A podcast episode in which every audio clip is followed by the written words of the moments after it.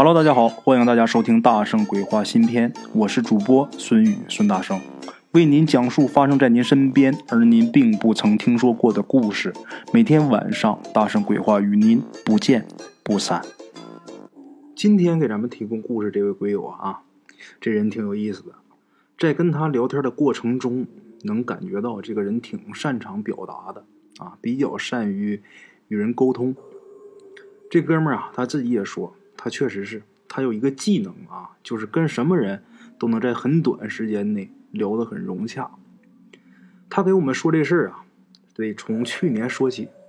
他去年呢，打算买个房子。他是一般的工薪阶层啊，买房子这是一个大事必须得精挑细选。所以啊，他们全家都出动，收集各种渠道的房源。啊，有这么一天呢，他在路上。看见呢，有一个电线杆子上啊贴着一个条一看呢是一条房源信息，再一细看这价钱让他很满意啊。周末呢，这哥们儿他就找过去了。他这人呢挺细心的，他并不是马上就给这个纸条上的电话打过去了，他是啊按照这个纸条上的这个房源的地址啊，自己呀先跑过去看一下周围的环境什么的。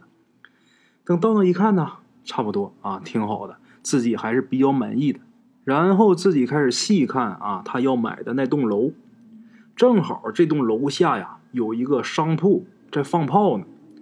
刚开始他想啊，这可能是开业吧，后来一看这商铺啊不像开业，啊，他又走了走，看见不远处有这么一个大爷，这大爷能有六十多岁吧，一看就是附近的一住户啊，看着一个小孩在那玩呢，也不知道是孙子还是外孙子，这哥们就走过去了。到那之后，就开始发挥他这个特长。咱前面说了啊，他能在很短时间内跟人嗯沟通的很融洽。他这特长，尤其是对老年人啊，非常有效啊。没几句话啊，这老人就能拿他当自己家孩子。我都说他，我说哥们儿，你不去卖保健品啊，真是可惜了啊。这个大爷也是，他给大爷敬的这一支烟啊，这老爷子没抽完呢，就跟他成为朋友了。咱们这哥们儿的目的很明确。他就是想啊，从这老头的嘴里打听这个房子的信息啊，但是你也不能直眉愣眼的问人家，总得有个切入口吧。正好啊，他就问大爷，就是大爷，这怎么不年不节的？哎，那家伙怎么放炮呢？就指那个商铺啊。这大爷很神秘的笑了一下，然后啊，又递给他一支烟。两个人坐下呀，这大爷就给他细说，旁边还有别的老人也围过来了。过来干嘛呀？补充说明，啊，这老爷子抽两口烟就开始说：“哎呀，楼上啊，有一家人，两口子啊带着个闺女，他父母都是在国企上班的，挺规矩的人。他们家这女儿啊，刚大学毕业，还没工作呢。他家条件不错，这女孩啊。”毕业以后，他一想，如果工作了呢，就不能像上学期间那么自由了。他就跟自己父母说，打算出国旅游一次，回来以后啊再找工作。他父母觉得也行啊，不但同意了，而且呀还给了他很多钱。这个女孩呢，她就约自己，呃，你们年轻人叫闺蜜啊，就出国了。两个多月以后才回来，回来以后他父母也没觉得有什么不对的，后来一看呢，觉得有点不正常。开始的时候啊，这女孩有点精神恍惚，后来有这么一天呢，他父母啊也是有事儿，给他闺女打电话呀，他闺女怎么也不接，他父母心里担心，中午啊就回来了，到家之后一看，自己女儿还没起呢，叫吧。叫不醒，你猜怎么着啊？送医院了啊！原来呀，他吃安眠药了，而且是吃了很多呀，大剂量的，一看那就是奔着死去的。哎呀，好在呀，送去的早，这人呐救过来了。救过来以后啊，他父母肯定得问呐：“姑娘啊，你为什么要寻死啊？”这姑娘啊也说不出来为什么。就是想死，父母啊，没办法，一方面看着他，一方面联系他的朋友啊、同学呀，看看是不是有什么隐情啊。结果大家知道情况之后都很震惊啊！这姑娘啊，之前是个很开朗的姑娘，同学呀，还有这些朋友什么的，也觉得没有什么能刺激到她的事儿。父母最后啊，就想，那既然没发生什么事儿，是不是咱们孩子得抑郁症了呢？结果啊，去了好几家医院呢，都说这孩子很正常。啊，没有那个抑郁症。呃，这姑娘也是啊，她每天依旧啊跟以前一样嘻嘻哈哈的，但是啊，时不时的她就自杀一回。哎呀，多亏是父母看得紧呐，自杀不成功啊，这姑娘她倒也无所谓，等下次她再找机会。就比如啊，那天晚上啊。他妈一看她不在卧室，赶紧起来找，在厕所里边啊找到他了。这姑娘啊搁味儿呢，哎呀，你说吓人不吓人呐？坐在这个马桶上等死呢。像这种事儿啊，不知道出现过多少回了。他妈自他第一次吃安眠药以后就办退休了，专门看着他呀。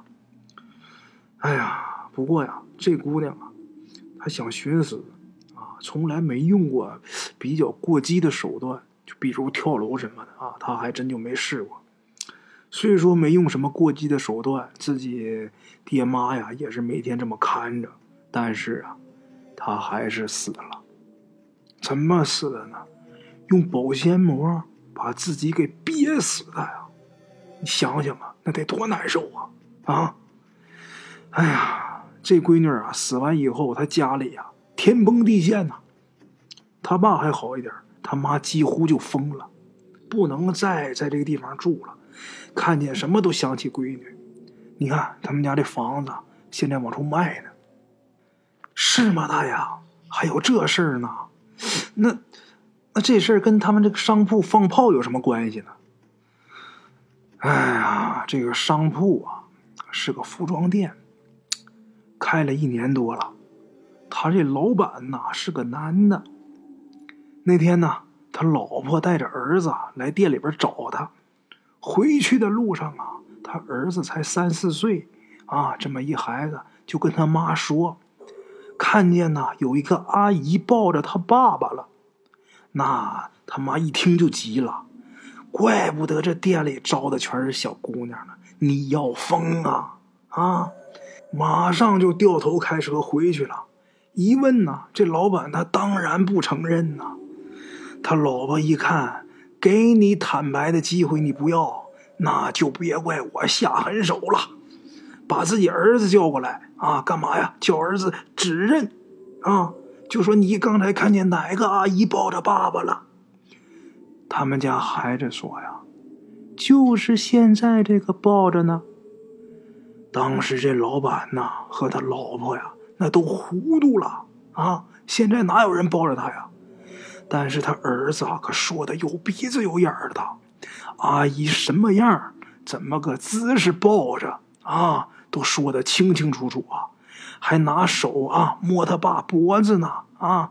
这孩子说这这个抱着他爸这个阿姨呀，那个形状几乎就是四肢都缠在这个老板身上啊！这孩子这么一说呀，大白天的，说的满店的人呐，浑身起鸡皮疙瘩呀！啊，这老板夫妇啊，也是强制的安慰自己呀，就说呀，孩子，你瞎想的啊！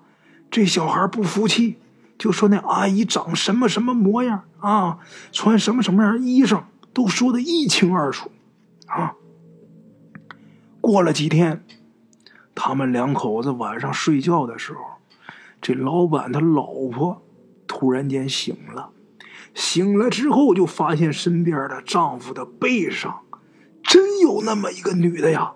啊，就跟他们家孩子说的一样，那四肢啊都缠在他身上。但是她再定睛一看，这一下就没了啊！吓得她是赶紧把她丈夫叫起来呀。